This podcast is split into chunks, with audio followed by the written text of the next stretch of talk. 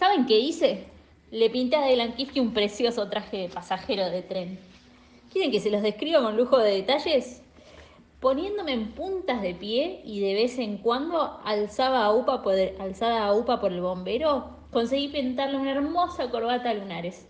Me alejé un poco para observar el efecto y comprobé que le faltaban unas pintas. Pero no crean que le pinté las pintas al tuntún. No, señor, le pinté las pintas al tintín. Después le pinté las solapas del saco. Primero una y después la otra. Después, por supuesto, le dibujé unos tres botones bien grandes y bien redondos. Después, ya casi a la altura de las rodillas, las rodillas del elefante, no las mías, le pinté los bolsillos. Ustedes se preguntarán ahora cómo le dibujé los pantalones. Muy sencillo, una raya vertical derechita, derechita a lo largo de las patas. Pinté la izquierda, que me salió muy bien.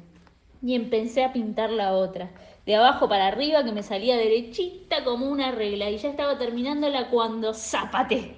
Supísiche, sentí un golpe horrible en la cabeza. Ni siquiera alcancé a pedir socorro, apenas pude decir ¡Soco! y me desmayé. El golpe fue tan catastrófico como inesperado.